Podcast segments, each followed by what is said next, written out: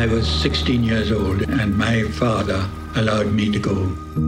I was just turned 17 at the time. I was 16. I was 15 years. When they came to us, they were frightened children and had to be made into soldiers. All right, boys, here it comes. We're in the pictures. I gave every part of my youth to do a job.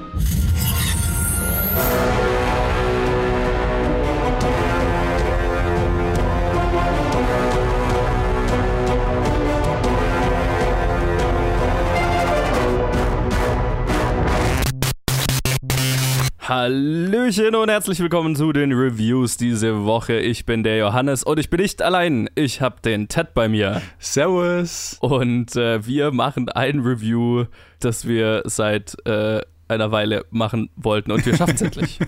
ich bin sehr stolz auf uns. Ja, seit zwei Wochen oder so. Aber ja, nee, also besser, besser spät als nie und ich finde, der Film gehört reviewed. Auf jeden Fall. Ich bin ja, bin ja sehr froh, dass wir den überhaupt zu sehen bekommen haben äh, in Deutschland. Deshalb äh, bin ich ja gar nicht davon ausgegangen, tatsächlich, ja, stimmt. dass der hier überhaupt gezeigt wird. Ich, ich habe ich hab das auch eher, es war ja bei, bei mir im Kino und ich habe halt überhaupt nicht erwartet, dass wir den überhaupt zeigen. Ich meine, es macht irgendwo Sinn. Also, äh, vielleicht sagen wir kurz was zu dem Film.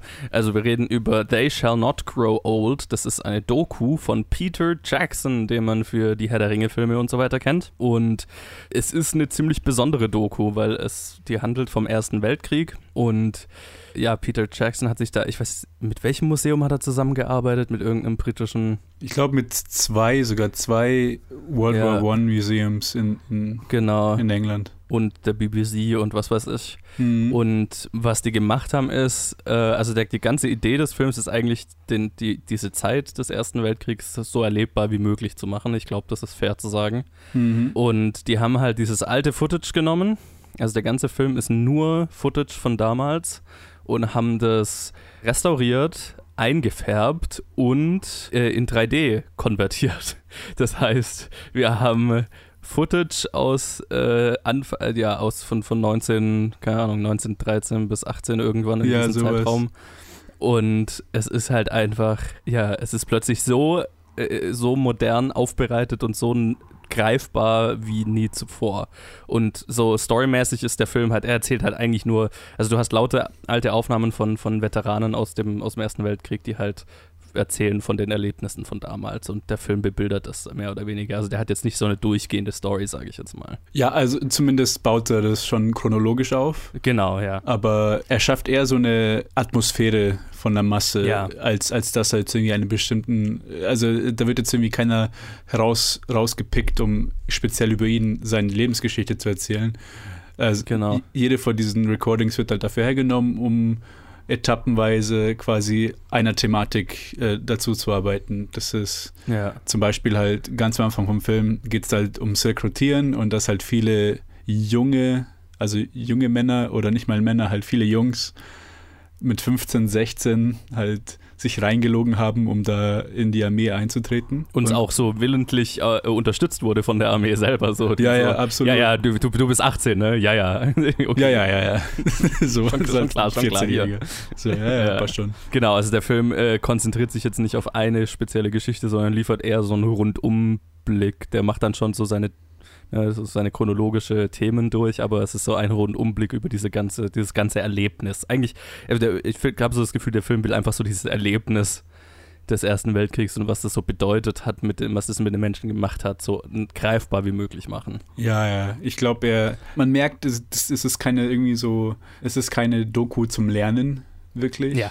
Sondern es ist eher so, um halt ein Ereignis, das schon so lange her ist und das über das relativ wenig eigentlich gelernt wird im Vergleich zum halt Zweiten Weltkrieg, Ja. dass es einfach nur auf äh, irgendwie auf eine gewisse emotionale Basis halt Leuten näher zu bringen. Halt wirklich, dass es halt nicht vor Ewigkeiten passiert ist, sondern halt gerade mal 100 Jahre her. Deswegen ist auch der Ja. Film, wurde halt auch gerade gemacht, weil der kam ja letztes Jahr vollendet halt zum 100-jährigen Jubiläum zum Ende des Ersten Weltkrieges. Ja. Und man merkt, dass es halt wirklich so ein, also erstmal, dass es ein persönliches Projekt ist für Peter Jackson, weil sein Voll, Großvater äh, mit an der Front war und dass er halt auch de- gerade deswegen so wirklich Herz da reingesteckt hat, damit die. Leute das halt auch wirklich fühlen, was da passiert. Vor allem die extremen Grausamkeiten, die da an der Front, also, also dieser, dieser Film geht, da geht es vor allem um die westliche Front, da wo die Engländer hingegangen sind, da, Ja, da ist, der, äh, es da ist ist eigentlich der aus einzige britischer Fokus. Sicht, ja. Genau.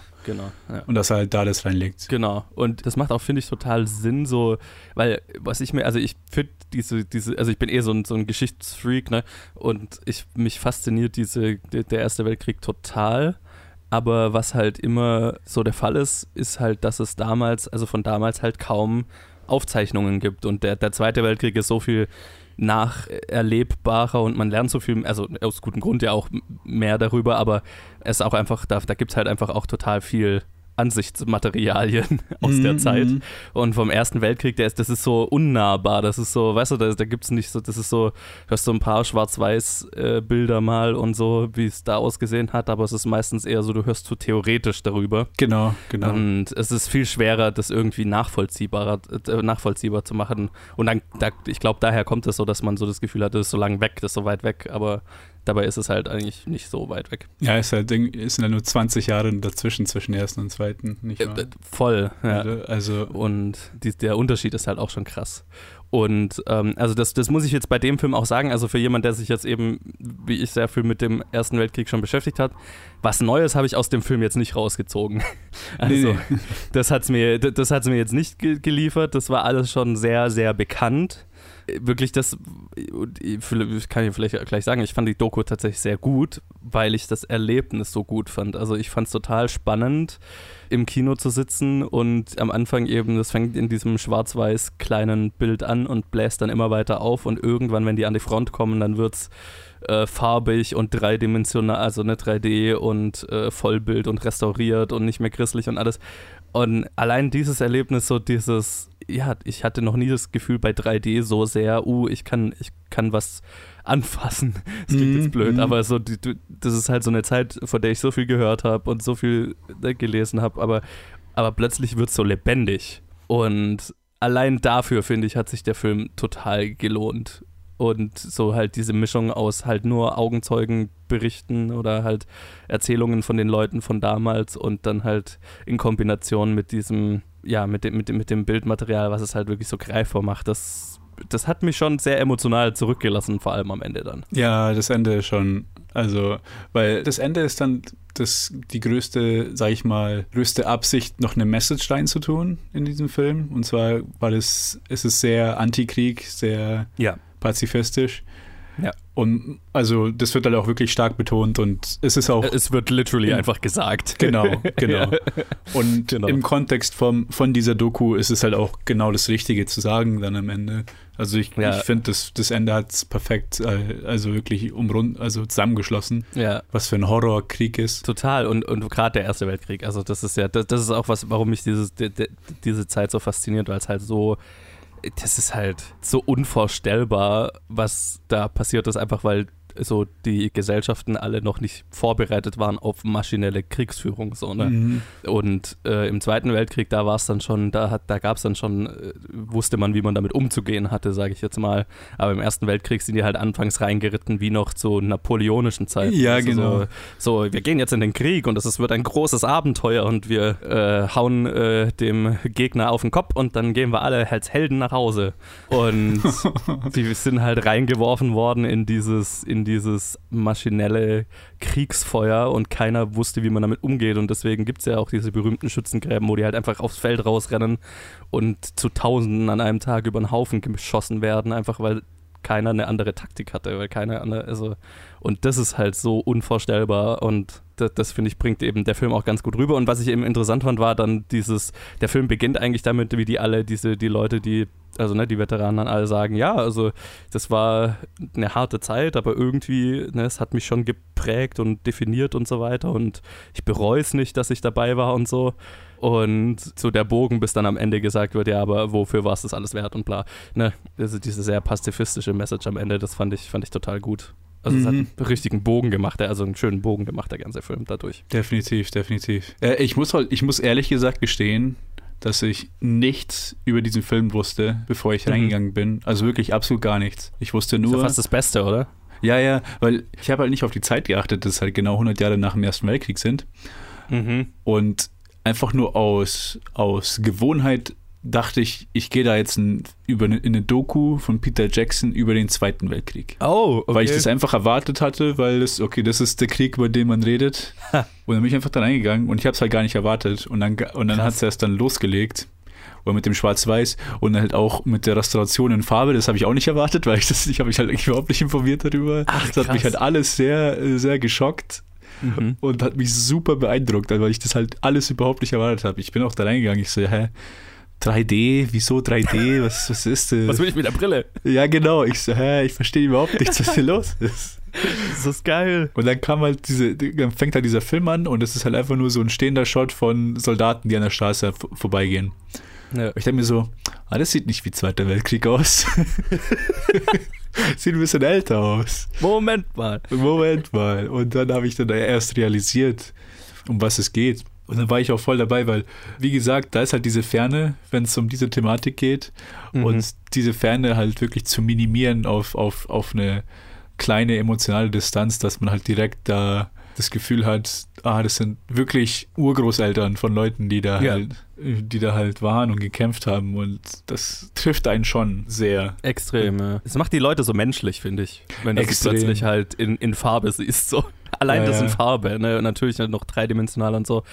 Aber es macht die plötzlich greifbar und also, weil gerade das Schwarz-Weiß, finde ich, macht immer so eine Barriere. Das Schwarz-Weiß sagt immer alt und ungre un ungreifbar vor meiner Zeit so. Und in dem Moment, wo einfach schon, wo es in Farbe ist und natürlich das 3D ist natürlich nochmal eine Stufe drüber, aber einfach so, oh, das schaut aus wie heute. so. Ja, allein, das allein dieser Effekt ist schon, macht so viel aus, finde ich. Ja, ja, unglaublich. Halt, was, wie stark Farbe einen beeinflusst einfach. Total. Was, was natürlich klar ist, ich meine, es hat, das, damit wurde in den letzten 100 Jahren in Film gespielt, was für Ja. Farbe für einen Einfluss auf den Zuschauer hat, aber ist halt, das ist halt wirklich visceral jetzt, wenn man sich, wenn man Ja. es wirklich da direkt wechselt und dann mit, man sich das anschaut, ist halt wirklich krass. Ja, ja, voll. Interessant, also ich würde gerne noch auf eine Kritik eingehen, die ich immer mal gehört habe von, vor allem von Verbänden, die sich so um Gedenken an den Ersten Weltkrieg und so weiter kümmern. Gab es Mhm. Kritik an dem Film, dass es ähm, taktlos sei, das alte Material so auf, äh, naja, auf zu restaurieren und äh, in 3D und so weiter und vor allem halt, dass der, der Film ist natürlich dann auch nachvertont, ne? man hört, da hört dann, ne? es gibt so ein Sounddesign, dass man die, die, den Krieg hört auch und so weiter, also dass die volle Ja, ja, immersive Experience ist und da gab es schon von Ver Verbänden und Leuten gab es Kritik, dass es dann äh, so Effekthascherei sei, um Leute ins Kino zu ziehen und ich muss sagen, ich fand das gar nicht. Ähm. also ich kann verstehen, woher, wo man den Gedanken her hat. Ich bin dann genau dazwischen, finde ich, glaube ich. Ja. Weil auf der einen Seite finde ich so, wenn es nur ums Bild geht mit der Restauration, erstmal den Fakt, dass man das halt dann so ins Kino bringt oder als Film rausbringt, dass Leute sich die anschauen können, ohne irgendwie in, nach London in ein Museum fahren zu müssen Ja. oder so. Voll. Erstens halt die Sache ist halt super wichtig. Ja. Und quasi das in Farbe und dann das halt in, in neues Format aufzuplustern. Ich finde das alles legitim. Es ist gemacht für, für eine bestimmte Erfahrung. Es ist nicht rein dokumentarisch. Und es heißt ja nicht, dass die restliche Footage dann irgendwie dadurch zerstört wurde. Also es, beides Genau, existiert ja. immer noch. Also das, da kann ich das nicht nachvollziehen. Auf der anderen Seite fand ich, äh, hatte ich schon Momente in dem Film, äh, wo das äh, Voice Acting, wo man schon merkt, ah, das ist halt einfach von irgendjemandem jetzt reingesprochen letztes Jahr. Ja, ja, ja. Und da kann ich verstehen, dass vielleicht halt so, okay, da ist zu viel reininterpretiert und alles Mögliche. Und dann wurde es auch natürlich dramatisch gemacht. Da gab es mehr, mehrfache Szenen und ich kann da keine bessere Analogie machen als irgendwie so Comedy-YouTuber. und zwar ist es, es gibt genau diese eine spezielle Sache. Und zwar, wo sie, ich kann mir dann, keine Ahnung, irgendwie, irgendwie John Sean, irgendwas in die Richtung, Ja, falls irgendjemand das kennt, wenn es halt wirklich so ein, so ein Comedy-Video ist, wo es dann innerhalb der Frame die Kamera schnell links runter schwenkt, schnell rechts hin, schnell hin und her, irgendwie um Ja. irgendeinen äh, komödischen Effekt zu erzielen. Und halt hier, hier wurde halt genau dieselbe Technik wurde benutzt, um halt quasi die Kamera zeigt gerade über die Wiese in den Himmel und dann auf einmal so harter, super harter Schwenk links runter auf eine Explosion. Ja, Und es ja, war halt ja, einfach nur dieses Ja. Und für mich hat es dann, leider, weil ich diesen Analog, diese Analogie im Kopf hatte, hat es hat, hat's mich dann voll rausgezogen in diesen paar kleinen Momenten. T tatsächlich hat der, der im Moment mit der Explosion hat mich auch so ein bisschen rausgehauen. Ja, der, der, wirkt, der wirkte schon krass.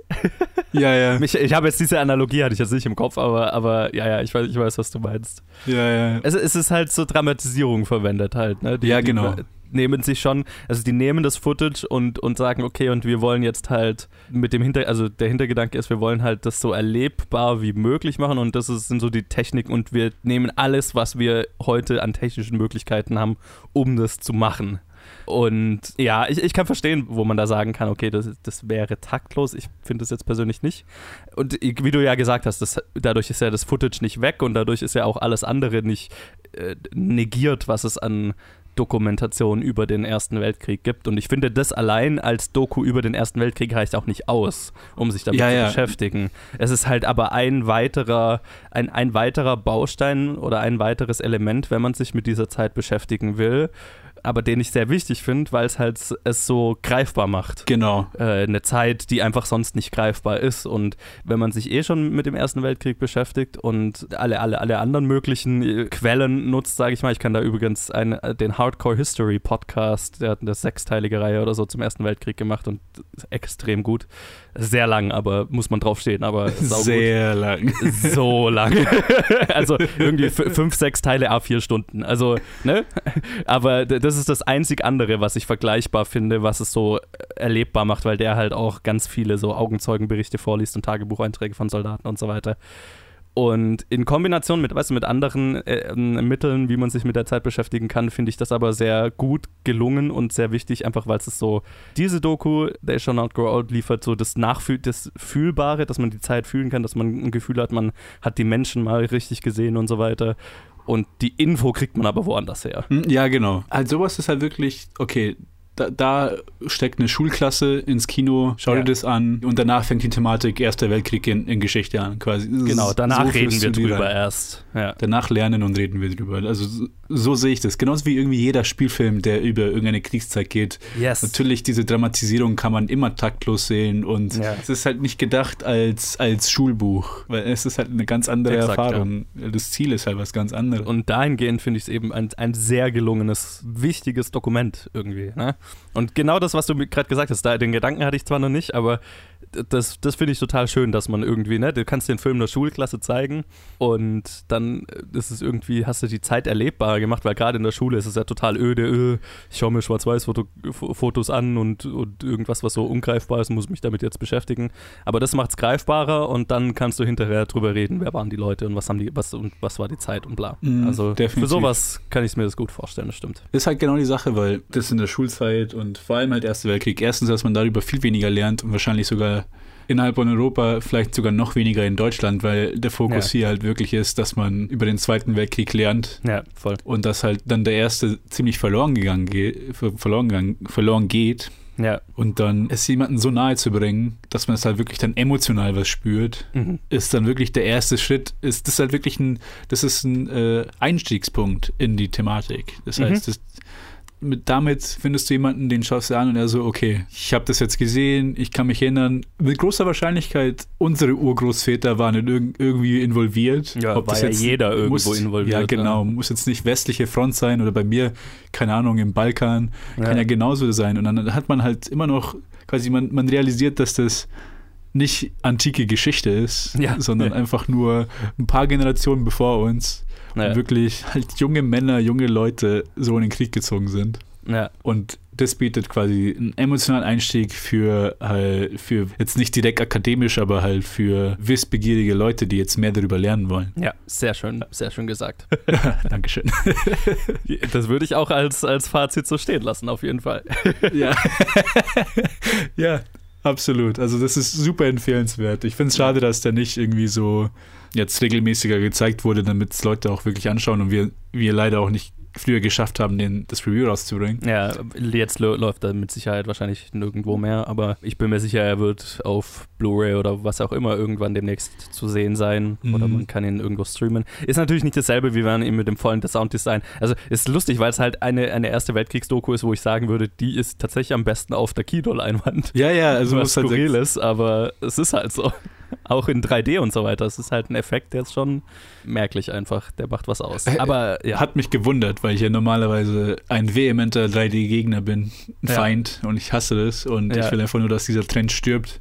Und dann sehe ich halt, sehe ich halt das, ich so, ja, okay, ich, ich sehe, wo es nützlich sein kann. Ja, hier ist es tatsächlich, das ist tatsächlich eins der wenigen, äh, einer der wenigen Filme, wo ich sage, da ist das 3D tatsächlich, hat einen essentiellen Faktor in diesem, in diesem Film, der, der, der, ihn, ja, der einen guten Grund hat, da zu sein. Genau. Alright, Alright. ich würde mal sagen, äh, wenn ihr eine der paar wenigen Vorstellungen geschafft habt, vor einer Woche oder zwei, wo der noch lief, lasst uns wissen, wie ihr den fandet. Oder halt ansonsten schaut ihn euch auf jeden Fall an, wenn man ihn dann irgendwo anders schauen kann, weil es ist schon, es ist schon ein Erlebnis. Und Mhm. äh, schreibt uns, lasst uns wissen, wie ihr ihn fandet. Und dann würde ich mal sagen, wir machen jetzt weiter mit Ted mit deinem Einzelreview zu Mit Kursk. meinem Kursk, Kursk-Review. Und dann quatschen Luke und ich über Stranger Things Staffel 3. Also, Hört sich doch nach gutem Content an. yay! dann äh, bis später. Servus. Ciao.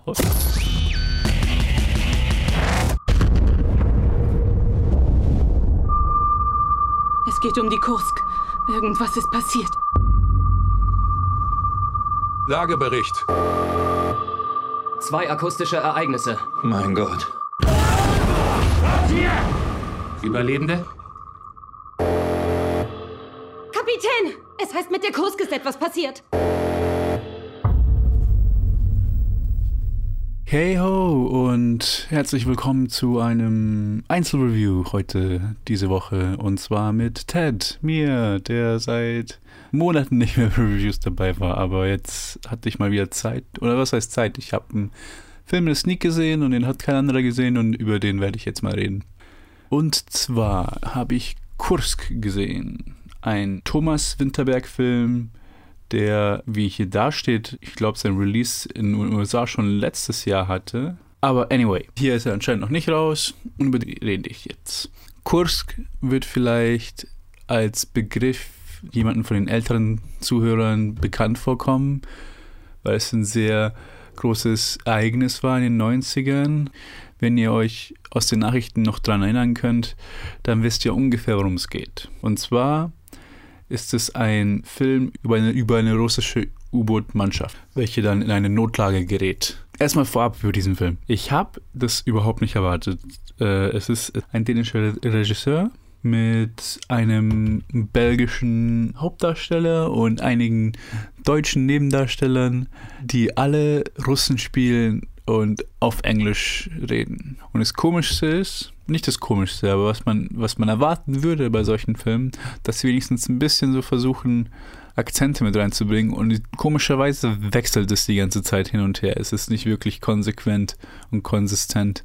Es gibt da äh, amerikanische Charaktere, die gespielt werden. Äh, britische Colin Firth ist dabei, als ein britischer Admiral oder sowas.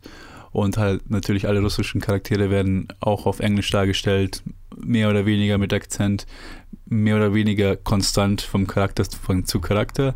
Ich habe erwähnt, dass da ein paar Deutsche mit dabei sind. Und zwar haben wir da August Thiel und wie war, wer andere? Ah, ja, genau, Matthias Schweighöfer auch noch dabei. Das waren die beiden, die, die mir aufgefallen sind. Ziemlich abgefahrener Cast eigentlich. Wir haben auch lieben Colin Firth haben wir auf Max von Sydow dabei, der einen, irgendeinen hochrangigen russischen Admiralen spielt.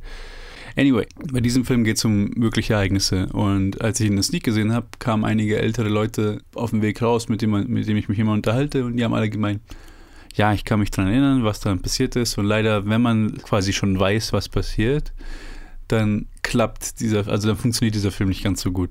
Und der Grund dafür ist, was ich auch selber gemerkt habe, ist, dass die Dramatisierung einfach nicht so gut da war. Äh, Man, man war halt einfach nicht so gefesselt von diesen Charakteren. Es ist halt so ein mehr oder weniger tragischer Film, weil es geht darum, dass die eine russische U-Boot-Mannschaft, also in den 90ern, irgendwie einfach nur so einen, Test machen soll im, äh, im Norden von Russland, Norwegen, im in, in Ozean und da einfach nur irgendwelche Torpedos abschießen sollen und das war's. Vielleicht nicht mal ein Test, ich glaube sogar einfach nur so eine so ein Ritual, das sie jedes Jahr machen.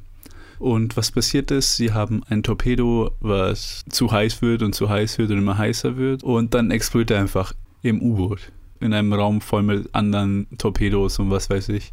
Und es ist halt alles explodiert.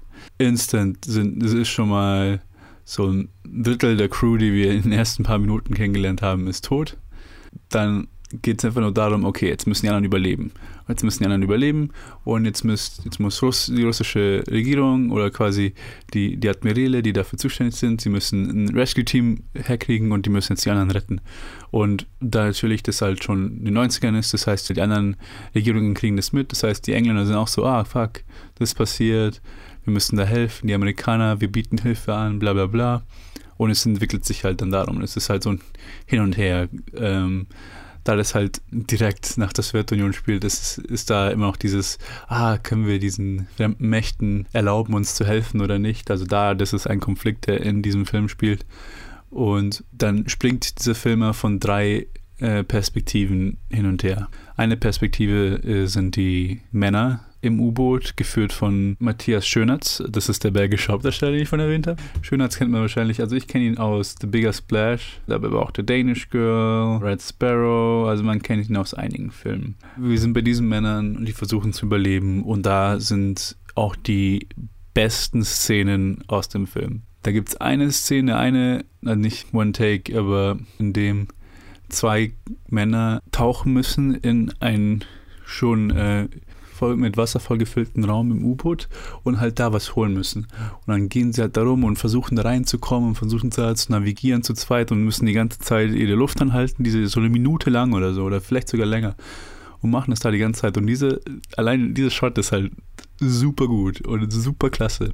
Macht einfach mega Spaß, da zuzuschauen und es ist halt so gut gemacht und die Spannung ist so groß. Aber die Sache ist halt, das ist quasi, das ist der Höhepunkt vom Film und der Rest kann sich halt leider nicht dran messen. Von den Männern springt es dann zu ihren, zu ihren Frauen, zu ihren Familien in, in, der, in dieser kleinen Hafenstadt, die sich halt unglaublich Sorgen machen und gegen die Regierung dann ein bisschen hetzen, so, ja, ja, gibt uns Informationen, wir wollen wissen, was passiert. Und diese sind, diese Szenen sind so schwach ausgefallen. Es ist so traurig. Wir haben Max von Sydow, der drin ist und der einen Admiral spielt und der einfach so belanglos da ist, das ist unglaublich. Also unfucking glaublich. Und die funktionieren einfach gar nicht, zumindest für mich nicht. Da war keine Szene, wo ich gesagt habe, da konnte ich irgendwie emotional investiert werden dadurch, aber es ist halt einfach nicht passiert und es ist halt das Wichtige bei diesem Film, dass man irgendwie zumindest bei den Hauptdarstellern und, und ihrer Familie irgendwie damit dabei ist, damit man sich die ganze Zeit mitfiebert, dass die nach Hause kommen. Und es hat, hat einfach nicht geklappt. Und es ist so schade. Und dazu kommt noch, dass es halt dann noch irgendwie springt zu den Engländern, zu Colin Firth und, und den Leuten, die man bei ihm sieht. Er ist halt so ganz klar ein guter Mensch. Er ist irgendwie so alter Drinking Buddy von von einem russischen Admiral, der halt da stationiert ist. Und er so, ah, das ist mein alter Kumpel, ich muss dem helfen der ist zwar nicht im U-Boot, aber ich muss ihm helfen, seine Leute zu retten. Und dann so, ja, wir schicken ein U-Boot hin, wir machen alles, wir helfen euch, bla bla bla. Und dann ist es halt einfach nur so dieses, okay, der Beschluss ist gefasst, ziemlich schnell. Und dann gibt es keine wirklich neuen Informationen von, von dieser Seite aus, sondern es ist einfach nur, okay, ähm, es macht einfach weniger und weniger Sinn, da zu denen hinzucutten. Und es ist echt verlorenes Potenzial, weil halt oft einfach nicht, vielleicht, ich hatte das Gefühl, dass, dass sie einfach so aus Zwang, ja, wir müssen jetzt da hier rüber cutten und dann da rüber cutten, damit wir storytechnisch alles abgedeckt haben, aber es ist halt einfach, es war halt einfach nicht so wichtig. Es hätte, es hätte viel fokussierter sein sollen auf die Männer. Ist halt schade, dass es halt nicht war, weil da halt auch wirklich gute Szenen drin waren, obwohl ich halt wirklich nicht drüber hinwegkommen konnte. Das ist halt alles ein Cast von so zentraleuropäischen, west-, nordeuropäischen Leuten, die halt alle irgendwie so Russen spielen und alle bis zu, zu, zu, verschiedenen Graden Akzente probieren. Und es ist halt einfach, hm, da wurde nicht wirklich perfekt koordiniert, aber es, es sind trotzdem die stärksten Szenen drin, wie die eine, die ich vorhin erwähnt hatte. Und es ist halt wirklich verlorenes Potenzial. Dieses, dieses auf, basierend auf tragischen Ereignissen, wo Leute gerettet werden müssen. Da fällt mir, äh, jetzt weiß ich nicht, wie der Film heißt, aber das war dieser auf einer Ölinsel mit Mark Wahlberg war dieser eine Film, der auch sowas gemacht hat. Also quasi Sachen fliegen in die Luft und jetzt müssen sich die Leute, die drin sind, müssen sich sel versuchen selber zu retten und die Leute, die von draußen kommen, müssen versuchen, so schnell wie möglich dahin zu kommen, um, um sie alle zu retten. Und bei dem Film hat es so gut funktioniert gehabt, soweit ich mich erinnere. Und jetzt bei dem hier ist es halt einfach nur, ähm, die ganze Luft geht raus, sobald man von den Männern weg ist. Weil am Ende ist es dann nur noch ein Wartespiel. Weil am Ende ist es nicht mehr wir müssen uns irgendwie vor Gefahren retten, sondern am Ende ist halt nur so, okay, wir haben so und so viel Zeit, haben wir so und so viel Wasserstoff, äh, Sauerstoff zum Generieren von der Maschine, wir haben so und so viel Essen, wir sind so und so kalt, wir haben einfach nicht mehr die Zeit, wir haben noch ein paar Stunden, dann verrecken wir. So ruhig und depressiv in so eine Richtung, wie diese letzten Szenen bei den Männern gegangen sind, um halt irgendwie das Melancholische aufzubauen, hat halt einfach nicht wirklich für mich funktioniert. Es hätte vielmehr irgendwie so, ja, sie müssen noch irgendwie weiter, es sollte, es hätte halt kein Wartespiel werden sollen, ganz am Ende. Sie hätten halt weiter irgendwie versuchen sollen, irgendwas zu machen. Ja, natürlich, man kann nicht einfach nur unendlich dazu dichten äh, bei, bei so einer Geschichte, also kann ich das irgendwie schon verstehen. Eine interessante Sache, die sie gemacht haben ähm, bei diesem Film, ist, dass sie am Anfang und zum Ende hin, wenn's, wenn quasi die ganze Handlung dann wieder auf die Insel zurückgeht, dass sie von einem Flat-Format in ein Scope-Format, äh, erstmal vom Flat auf der Insel auf Scope in, im U-Boot und dann vom Scope zurück auf Flat in der Insel, was halt ganz interessant war. Leute, die nicht, äh, die nicht ganz verstehen, was ich damit meine, ist, ist, dass das Bildformat geändert wurde. Scope sind diese ganz breiten Filme, die heutzutage halt Standard sind bei Kinofilmen. Und Flat oder Breitwand sind halt diese bisschen schmaleren Filme, die die halt ein Format von 1 zu 1,85 haben, statt von 1 zu 2,35. Und ja, das war ganz interessant, aber es ist halt auch im Endeffekt nur noch nur ein Gimmick. Ja, im Endeffekt war das irgendwie, ich glaube, das Skript war das Problem, weil einfach viele Leute konnten, also konnten einfach nicht die Emotionen daraus ziehen, die, hätten, die man rausziehen hätte sollen, weil sie einfach wahrscheinlich einfach nicht im Skript waren und es war einfach, hat einfach nicht geklappt, weil oft war es einfach nur der Dialog, der, mir, der mich so gestört hat, weil er weil einfach so nur nach 15 so hingeklatscht wurde, dass es halt einfach äh, irgendwie voll die Luft, die Luft rausgelassen hat aus dem ganzen Film. Und das ist sehr schade, weil er hat Potenzial und ähm, ich kann mir auch gut vorstellen, dass Leute den äh, ganz gut finden werden. Aber für mich war das halt einfach nur so am Endeffekt dann zu viele negative kleine Sachen, die das halt für mich dann runtergezogen haben ja, also ich glaube, das war's. Mich hat es gefreut, mal wieder für euch zu reviewen. Das hat natürlich eine Ewigkeit gedauert, war ja lange nicht mehr da. Und dann sage ich mal, wir sehen uns. Ciao. Hallo zur dritten und letzten Review diese Woche. Ich bin's. Ich bin wieder da, aus der Versenkung aufgetaucht. Äh, Juhu, Joe und ich. Joe ist da, Hi. natürlich. natürlich. Äh, wir reden, ja, ich meine, also bei der Serie sage ich natürlich, weil wir ja. reden über Stranger Things Season 3. Äh, Gott sei Dank jetzt, äh, also ich hätte tatsächlich letzte Woche schon drüber reden können, theoretisch. Mhm weil ich da, ja, das ist eine lustige Geschichte. Ich sage erstmal noch kurz was zur Serie an sich. Serie von den Duffer Brothers, dritte Staffel. Wer es nicht kennt, soll es jetzt sehen, weil wir werden ein bisschen drüber reden, was so die letzten Staffeln gebracht haben. Also wenn ihr noch gar nichts von Stranger Things gesehen habt, jetzt bitte abschalten, angucken. Es ist auf Netflix. Ja, also ich würde mal sagen, die ersten zwei Staffeln sind Spoiler-Territorium. Die dritte spoilern wir jetzt nicht Fall. zu sehr. Auf jeden Fall. Nee, die dritte spoilern wir nicht. Ja. Definitiv nicht. Aber es gäbe viel. Äh, wir haben es zu tun mit Millie Bobby Brown, Finn, Wol Finn Wolfhard, äh, Winona Ryder, äh, wen haben wir noch? Äh, David, David Harbour, Harbour äh, Gaten Matarazzo, Caleb McLaughlin, Natalie Dyer, Charlie Heaton, Joe Keery, Cara Buono, Noah Schnapp, Sadie Sink, habe ich jemanden wichtigen vergessen aus Dacre der Serie? Montgomery aus der Staffel ist tatsächlich in der Staffel relativ wichtig. Ja, und Maya Hawk, die Tochter von Ethan Hawke und ähm, Das ist die Tochter von Ethan Hawke und Uma und Uma Thurman. What? Ja, Ethan Hawke und Uma Thurman haben eine Tochter und sie spielt in Stranger Things Season 3 mit. Und sie ist verdammt gut. Sie ist verdammt gut, ja. Und es ist auch eine wahnsinnig coole, einfach, ah, das ist, das ist, ich fange ich, ich fang schon an, über die Sachen irgendwie zu reden hier. Also, kurzer Recap vielleicht, bevor wir hart einsteigen hier. Yes. Äh, Season 2 endete damit, dass der, dass das Tor zur, äh, zum Upside Down, zur anderen Dimension geschlossen wurde und äh, dass äh, augenscheinlich der Mindflayer, der äh, den Körper von äh, äh, was, was ist denn los mit mir heute von von von Will, Will Byers, Byers besetzt hatte, dass der wohl weg ist. Das war so ein bisschen so das Ende. Ja. Und jetzt steigen wir in Season 3 ein und nichts ist so, wie man dachte.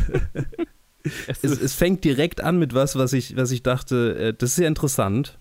Und da, ich würde das kurz ein bisschen spoilern, da, da, das, also die das, Russen sind. Das spoilern wir, weil damit fängt es an. Also das ist so Genau. Ja. Sag du doch mal. Oder ja. ich, ich habe gerade so viel besetzt hier. Also ja, wir, wir, das fängt damit an, dass wir sehen, äh, dass ja, Russen ein Experiment machen und versuchen, ein Tor zum Upside Down aufzumachen und erstmal nicht so erfolgreich sind, zumindest am Anfang. Aber ich sag mal nur so viel, die, die, die Sowjetunion spielt einen großen, eine große Rolle in dieser Staffel. Ja.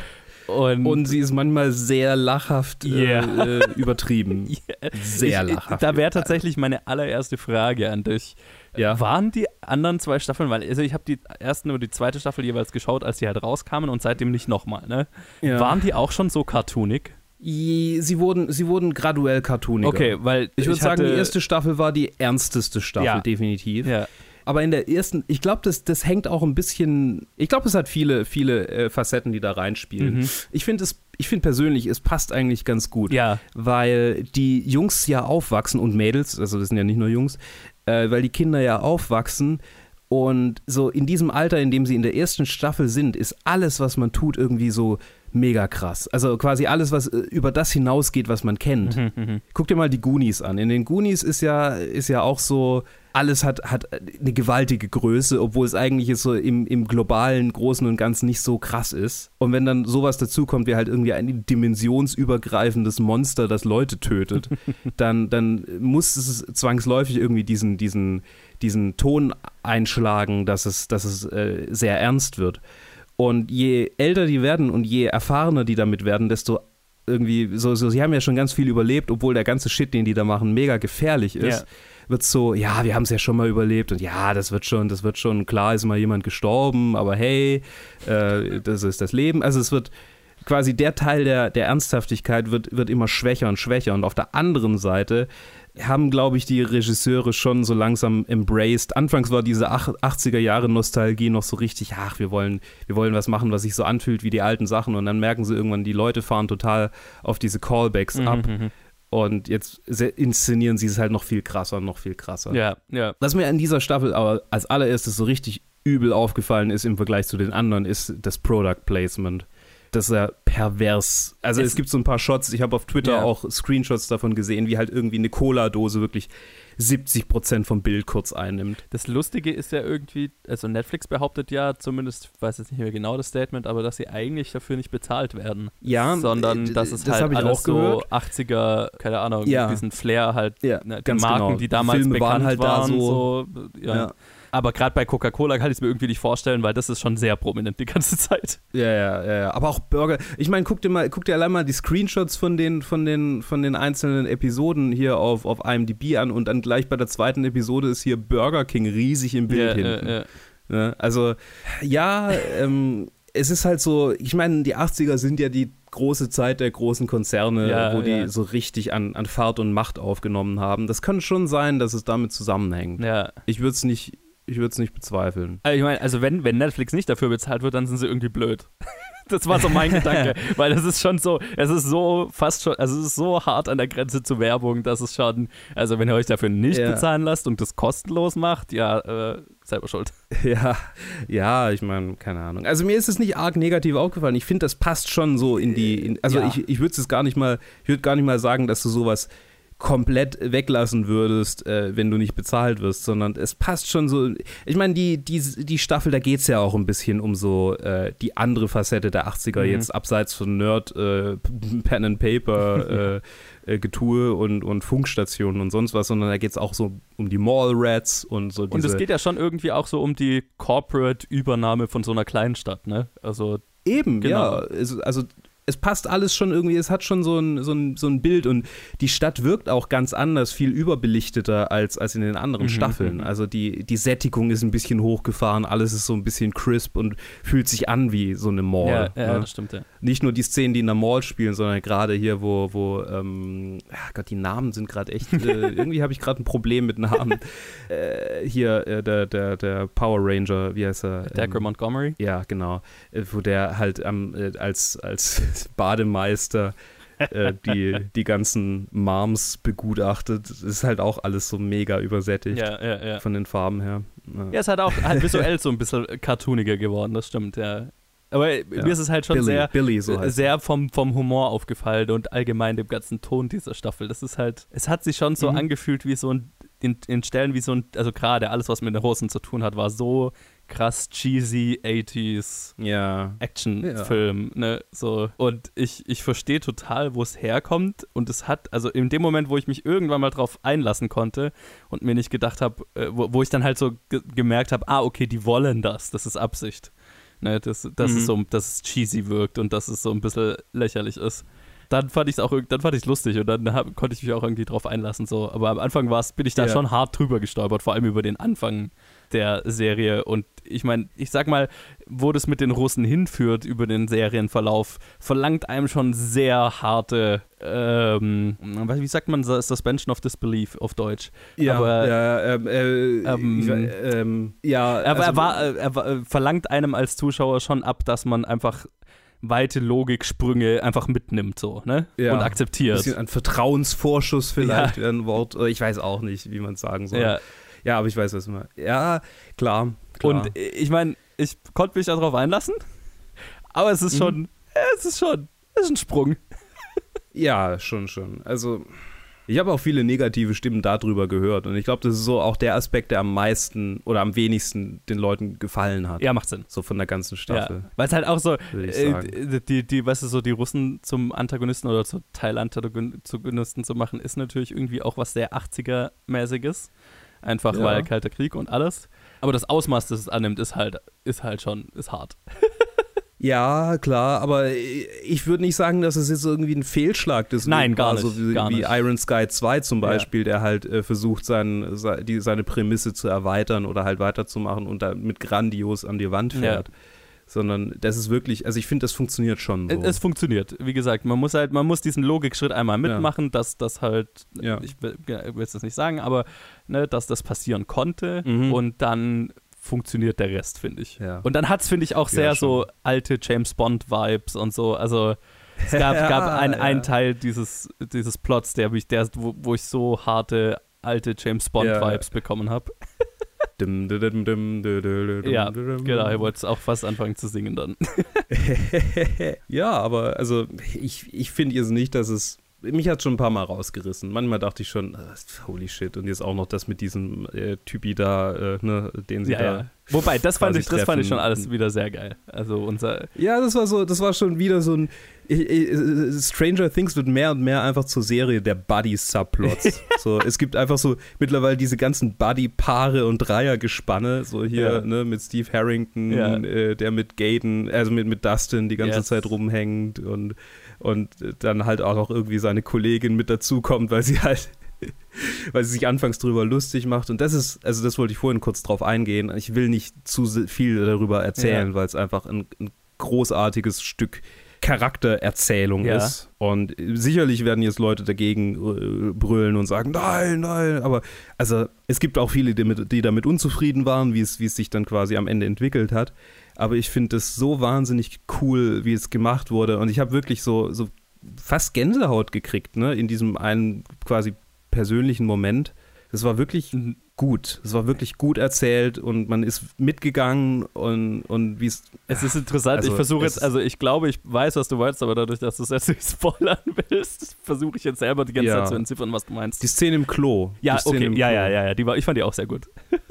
Also war wirklich einfach toll. Ja, ja, ja, fand ich auch. Hat, hat für mich gut funktioniert. Und gerade weil halt äh, Maya Hawk so gut ist, sie ist, glaube ich, meine Lieb Mhm. mein Favorite neuer Charakter. Oder halt, gibt nicht so viele neue Ja. Charaktere in der Staffel, aber Ja, halt stimmt. super, super Neuzugang einfach. Dann reden wir mal über die zwei Showrunner, äh, hier äh, Mike und Eleven. Also ich habe gerade gedacht, hä, die Duffer Brothers? Was willst du denn? Ja, speziell? ja, nee, die darf, also du weißt, ich meine, so die zwei, Ja, die, die zwei Haupt- Hauptcharaktere, ja.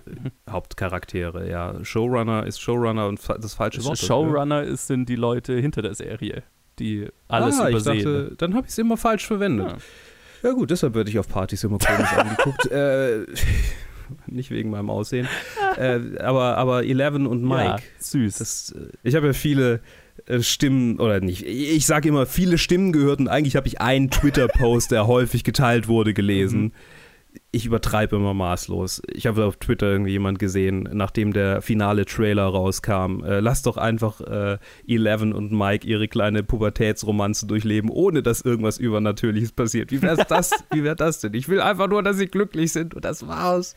Und anfangs sind sie ja tatsächlich ziemlich glücklich und haben so eine, so eine Pubertäts- äh, Romanze, wie schon gesagt. Man, es ist ganz süß, wie halt Jim dann plötzlich eine völlig andere Rolle einnimmt, als er merkt, wie ihm das eigentlich auf die Nerven geht. Ja, und da- das, das war tatsächlich das erste. Also klar, die Russen sind sehr cartoonig, aber er in, in, also in Beziehung, also Ja. in seinem, äh, das ist schon so diese, diese Klischee, Vater hat ein Problem mit dem Typ, den seine Tochter Ja. datet oder dass seine Tochter überhaupt datet. Ja, aber Jim war die ganze Zeit schon ein Klischee. Ja, ja, voll. Und das ist auch, deswegen, ich, ich fand das auch alles okay.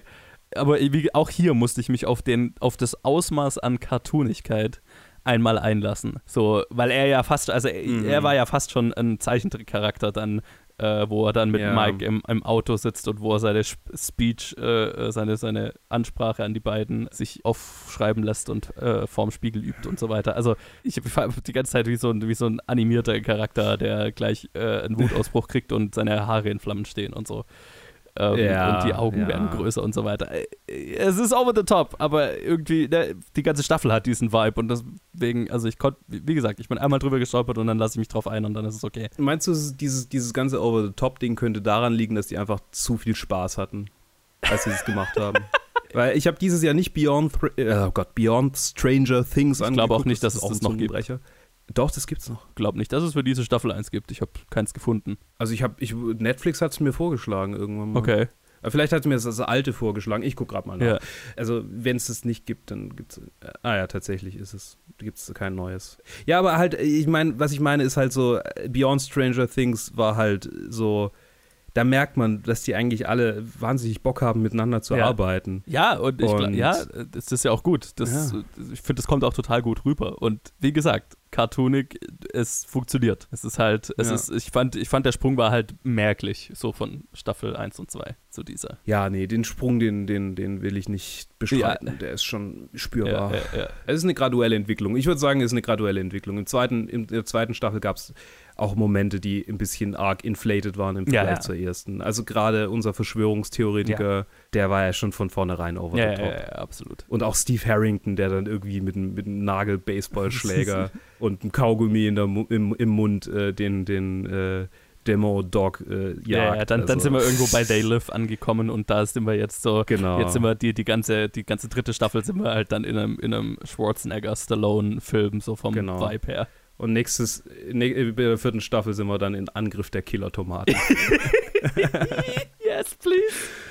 Das aber schön. Also ich bin, ich bin schon tatsächlich gespannt, was sie mit der vierten Staffel machen wollen. Also es wird eine vierte, Mhm. vierte Staffel geben, hat zumindest einer der Produzenten schon Ja, angekündigt. die ist auch schon. aber ja. Netflix hat es noch nicht bestätigt. Ah, okay. Ich dachte, Soweit ich, dachte ich ich, hätte gehört, dass es schon grünes Licht bekommen hat, aber kann auch nur diese. Ah, okay. Dann, also meine Info war von vor einer Ja. Woche. Keine Ahnung. Ja. Kann sein, dass es in der Zwischenzeit auch bestätigt Mhm. wurde. Zumindest gibt es auf IMDb noch keine Infos zur vierten. Ja, Deshalb das dachte ich, dass früh. vermutlich.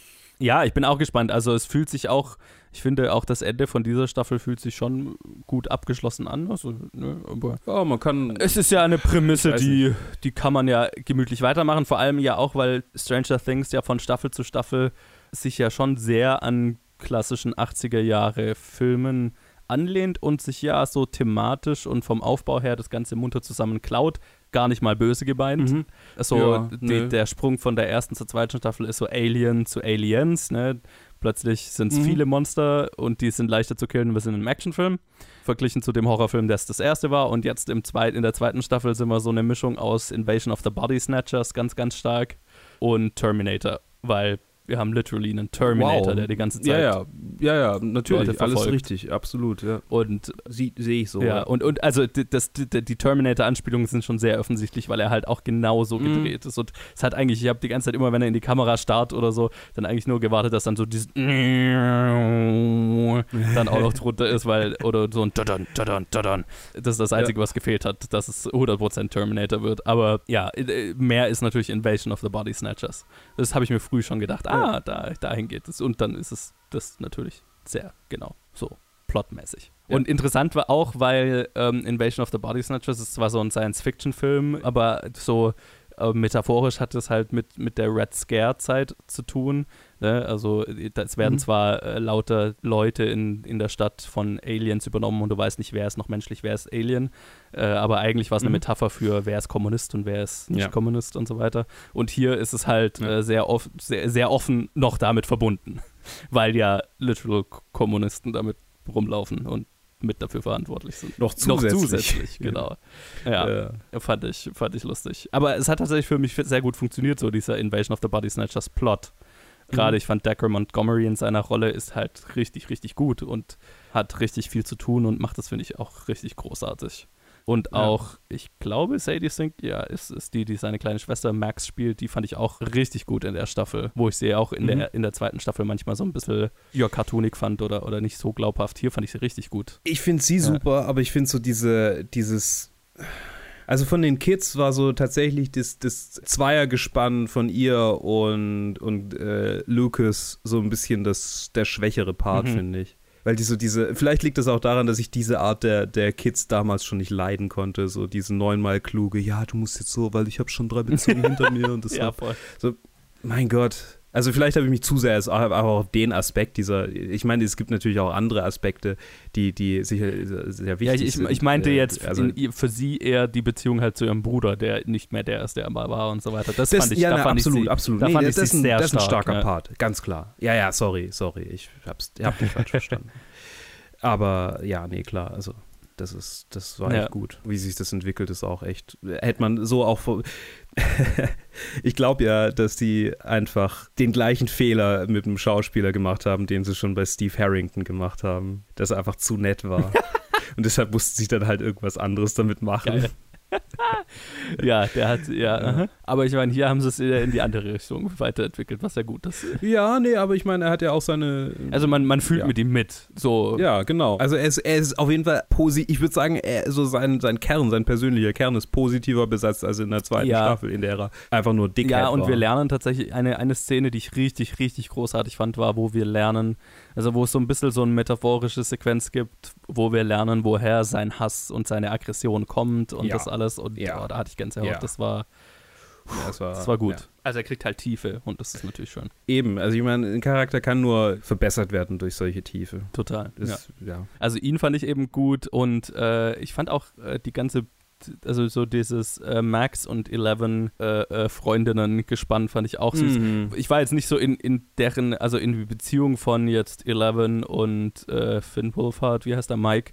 Äh, ich war jetzt Ja. nicht so in die investiert, sage ich mal, dass ich jetzt deren Höhen und Tiefen irgendwie selber gespürt habe. Ich fand es halt eher lustig, so einem cartoonigen Mhm. Highschool-Drama zuzuschauen und das war so alles so ein bisschen over the top, aber irgendwie unterhaltsam. Also ich fand es mehr unterhaltsam, als dass ich jetzt emotional in den ganzen Beziehungsgeflechten da irgendwo in, mitgefühlt hätte, sage ich jetzt mal. Aber äh, es war eben unterhaltsam. Also vielleicht, vielleicht bin ich einfach zu sehr Finn Wolfhard-Fan. Er ist ja auch gut. Weil halt, äh, ich meine, ich meine, äh, ich, ich gucke halt Game Grumps ne, äh, und Finn Wolfhard ist ein absoluter Game Grumps-Fan und hat halt schon irgendwie zweimal bei denen äh, als Ja. Gast war er dabei und hängt manchmal mit ihnen rum und dann sehe ich auf Twitter, ach, Finn Wolfhard ist schon wieder mit den Game Grumps rumgehangen und ach, irgendwie äh, wird man halt, da investiert man dann selber noch mehr in den Charakter als sowieso schon, weil man denkt, ja, ich will jetzt auch, dass sein Charakter Klar, irgendwie ja, ja. glücklich wird. Für seine. Ich meine, er ist 14, als ob das jetzt irgendwie. Ja, immer- ja, ja. Ein, eine Sache, die ich noch erwähnen wollen würde, oder eine Schauspielerin, ist Priya Ferguson, die Erica spielt, die kleine Schwester von, Ja. äh, von Lucas, die Ja. ich schon sehr lustig fand, so in ihren Mini-Parts in den ersten zwei Staffeln, die hier viel mehr zu tun kriegt. Ja. Auch sie ist natürlich richtig over the top und cartoonig, aber ich fand sie sehr ja. lustig. Ja, sie war, sie war witzig. Ich, ich, ich hatte Spaß und ich, es, hat, es hat mich irgendwie gefreut. Alle Charaktere, die mehr zu tun bekommen haben in dieser Staffel, haben das aus gutem Grund bekommen und haben das, finde ich, auch gut getragen. Mhm. Deswegen, also alles in allem. Ich glaube, das ist vielleicht sogar meine Favorite Staffel von Stranger Things. Also ich definitiv, für mich definitiv, keine Frage. Und einige, ich muss das schon noch schon verteidigen, weil viele Leute finden es nicht so gut. Aber also ich finde die Staffel echt die ja, stärkste. ich, ich fand sie definitiv die unterhaltsamste, glaube ich. Ich meine, das kommt natürlich auch immer damit, dass man so, ja, dass man mit den Charakteren jetzt schon so viel erlebt hat und so ein bisschen investiert ist in, in deren genau. Entwicklung und so weiter. Das hilft natürlich, aber ich finde einfach auch sehr schön, was sie aus den allen gemacht haben. Und es fühlt sich halt tatsächlich dann so wie einfach ein netter, unterhaltsamer 80s Sci-Fi-Horrorfilm an. Ja. Ja, vielleicht, ich meine, es liegt auch ein bisschen daran, zu welchem, zu welcher Art von 80s-Filmen man jetzt den größeren, äh, äh, sag mal, was ist denn los mit mir heute? Bezug? Bezug hat, danke. Äh, Wenn man jetzt eher so auf diese Detektiv-Horror-Stories steht, dann mag man die erste Staffel Klar, halt ja. mehr. Und wenn man auf die total over-the-top Sci-Fi-Filme steht, dann mag man halt die Staffel Ja. mehr, ne? Ja, und ich fand eben, sie haben hier in der Staffel sich ganz gut ausleben können. Auch, und das haben wir ja gar nicht so richtig angesprochen, einmal kurz würde ich es gerne machen, so die Sci-Fi-Horror-Elemente sind trotzdem noch gut, ne? Auch wenn das alles irgendwie over the Ja. top und lustig und hokey ist, aber die Sci-Fi-Horror-Elemente, vor allem, also die Staffel ist schon sehr gory und alles, ne? Das, das Ja, wenn ja, zwar, genau, also, wenn nee, nee, es kracht klar. und wenn ein Monster vorkommt, dann ist es schon alles sehr geil. Also gibt einige, also gerade so dieses eine Episodenende, wenn du äh, in der Kanalisation, ne, das ist schon Schon, schon ich. finster. Also es ist auch ja. definitiv, ich weiß nicht, ich glaube, ich werde nicht zu viel sagen, wenn ich sage, es ist auch die Staffel mit dem größten Bodycount. Ja, definitiv. Was ja also zum Thema Ja. auch passt. Ja, genau. Absolut. Ja. Äh, das, deswegen auch der, der Teil hat mir gut gefallen. Also so das ganze das Gesamtpaket war für mich dieses Mal einfach sehr rund. Und in dem Moment, wo Mhm. man sich auf dieses over-the-top cartoonige 80er sind Mustache-Twirling Russen mit involviert und so weiter, wenn man sich darauf mal alles einlassen kann, dann ist es halt einfach ein, ein schöner Ritt. Und genau die richtige Länge Ja. mit acht Episoden. Ich finde, das, das ist sehr schön, Ja. dass es nicht so die üblichen Netflix 13 Episoden immer ist, Ja, die ja, dann einfach sich ein bisschen langgezogen Das- fühlen. Wobei die erste Staffel war auch nur acht Ja, ich Episoden. finde Stranger Things hat da immer schon ganz gut, einfach eine ganz gute Balance gehabt von, von der Episodenmenge her. Ja, ich finde, also in der zweiten haben sie, ich habe ja die, die, äh, anderen, also die beiden anderen Staffeln nochmal durchgeguckt. Und tatsächlich finde ich, also die zweite hat sogar fast ein bisschen overextended mit dieser einen Bonus, Bonus-Episode mit dem, mit dem Eleven Ist halt echt so, Background. das ist so die schwächste Episode. Ja. leider, leider, weil eigentlich wäre es echt Die hat auch schon ihre Momente, Ja, aber es ist halt, es fällt halt so ja, voll ja, raus. Ja, also, also alles in allem wirklich die, wie schon gesagt, von mir aus die beste, beste Stranger Things Staffel und ich muss ehrlich sagen, ich wundere mich jetzt oder ich frage mich jetzt, welchen Feiertag sie denn jetzt als Aufhänger für die nächste Staffel nehmen. Weil äh, Weihnachten war ja quasi so ein bisschen die erste Mm. Staffel, so es endet mit Mhm. Weihnachten. Dann Thank ähm, äh, äh, Halloween war zweite Staffel und jetzt haben wir hier 4th of July. Welchen, welchen wichtigen amerikanischen Feiertag gibt es denn jetzt noch? Da- Thanksgiving, Thanksgiving, vielleicht? Äh, Memorial Day, I don't know. Memorial Day wäre Memorial Day wäre dann so, so die perfekte Arc, wenn es ist quasi so aufgrund der vielen Ja. Toten, die es gab, so dass die Stadt so komplett in Trauer äh, verfällt und dann so ein bisschen Pat- Patriotismus auch, weil die Russen ja da Ja, waren ja. und so Ende vom Kalten Krieg gegen Ende der 80er. Das wäre das wär schön, wenn sich da so der Kreis ein bisschen Könnte schließt. man machen, ja. Und die ganze, an- ganze 80er-Nostalgie sich im, im Ende des Kalten Kriegs, im Ende der UdSSR so, so in Wohlgefallen Ja. auflöst, mehr oder Ja. weniger. Und dann tritt Bill Clinton auf, auf den Plan und ja schön. das wäre ein schönes. Ende. Das ist- Also ich bin auf jeden Fall gespannt und freue mich sehr auf die vierte Staffel. Und ich finde auch gar nicht, dass es jetzt irgendwie so sich zu lang aus, ausdehnen, ausdehnt. Du meinst jetzt mit einer vierten noch einer e- weiteren Staffel? Ich meine, Ja. es, ist, es, es hat so halt so ein bisschen dieses Flair von so äh, Twilight Zone oder sowas, weißt du, das, das kannst schon lang weiterführen. Ja, ja, ja. Und es fühlt sich auch gar nicht zu sehr nach Money Grabbing Nee. an, weißt du, was ich meine? So, das ist So, nicht, solange man, solange sie immer noch was wird. Interessantes für die Charaktere finden, wo die sich weiterhin entwickeln können, dann kannst du es schon Ja. eine Weile machen. Man kann halt nur hoffen, dass sie, dass sie Mhm. irgendwann bemerken, wenn's, wenn's, wenn sie keine Ideen mehr haben, so das, ne? können wir ganz kurz noch erwähnen, äh, Murray und Alexei. Ich, ich weiß, ich sollte nicht sagen, dass. Also, ihr, ihr fragt euch jetzt, wer ist Ja. Alexei? Findet es raus, guckt euch, guckt euch die Genau. dritte Staffel an, aber das ist ein großartiges Gespann. Es, und, ist, es ist ähm, super, wie schnell man ja. einen Charakter irgendwie lieben lernt. Und ja. Ich glaube, die haben einfach ausschließlich sympathische Typen gecastet. Das ist, verdammt, jetzt müssen wir die Rolle einfach Geil. besser machen, als wir es geschrieben Äh, haben. Ich ja, habe wirklich so den. Eindruck, dass die einfach nur sympathische Leute casten, die alle sich gut in dieses Ensemble einfinden und dann, ja, super, jetzt müssen wir den noch größer machen, als wir es eigentlich geplant Ja. haben. Nee, machen wir Castingmäßig sind, haben sie es halt wirklich, also, ne, da gibt es noch keine Schwächen. Einfach. Nee, gar nicht, Ja. gar nicht. Wobei, also ich finde ja diese äh, Winona Ryder, die habe ich vorher noch nirgends gesehen, ne? Also ich finde die gar nicht mal so. War ein Witz. ich dachte gerade, okay, da muss ich das Lehrbuch auspacken. Also Wino äh, ganz kurz noch, ähm, Joy Joyce und Jim sind vielleicht sogar äh, mein Lieblingsteil von dieser von Mhm. dieser Staffel, wenn ich es so nochmal drüber nachdenke. Auch wenn Jim total over the top ge gemacht wird und wenn Joyce so ihre, ihre Rolle als äh, besorgte Mom irgendwann mal so, okay, ich hab's kapiert. es ist so dein, es ist, Schon. du bist Äh, das, ja. perfekt. Du machst das auch großartig, aber Ja.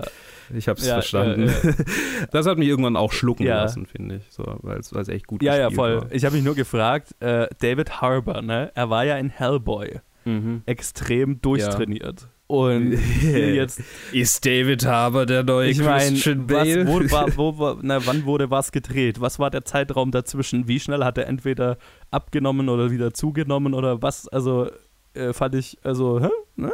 Ist schon, Mhm. ist schon, fand ich beachtlich. ja. Gut für ihn. Dedication to the Deadbot. Auf jeden Fall. Absolut. Kann ich, finde ich gut. Ja, finde ich ich auch. gut. Okay. So viel würde ich mal sagen zu der Staffel, Ja. oder? Genau, können wir, so viel können wir, glaube ich, spoilerfrei einiger, also weitestgehend spoilerfrei äh, sagen zum, zur Staffel. Ich würde so viel mehr können wir Ja. sagen. Naja. Guckt es euch an und bildet euch eure eigene Meinung und schreibt danach bitte eine aufgebrachte IMDb-Review, weil die Staffel ja absoluter Bullshit war. Von denen habe ich auch ein paar gesehen. Ich mache immer wieder denselben Mhm. Fehler. Ich hatte Spaß. Gut, ich auch. Sehr schön. Und das ist doch das Wichtigste. Absolut. Wenn man keinen hat, dann kann man ja, kann man sich auch Luft machen, Yes. ist ja schon okay. Gut. Damit würde ich sagen, ich hoffe, ihr hattet Spaß bei unserem kleinen Stell dich ein hier. Und äh, das habe ich schon lange nicht mehr verwendet, das Wort. Und äh, dann könnt ihr auch gerne uns äh, einen Kommentar hinterlassen oder ein Like. Ne? Hier auch gern auf Facebook, Twitter oder Instagram. Äh, und wir hören uns dann nächste Woche wieder So ist es. Zu einem weiteren Review-Blog. Yes. Mal schauen, was alles drankommt. Mal schauen, was wir alles sehen können. dann bis nächste Woche. Bis dann.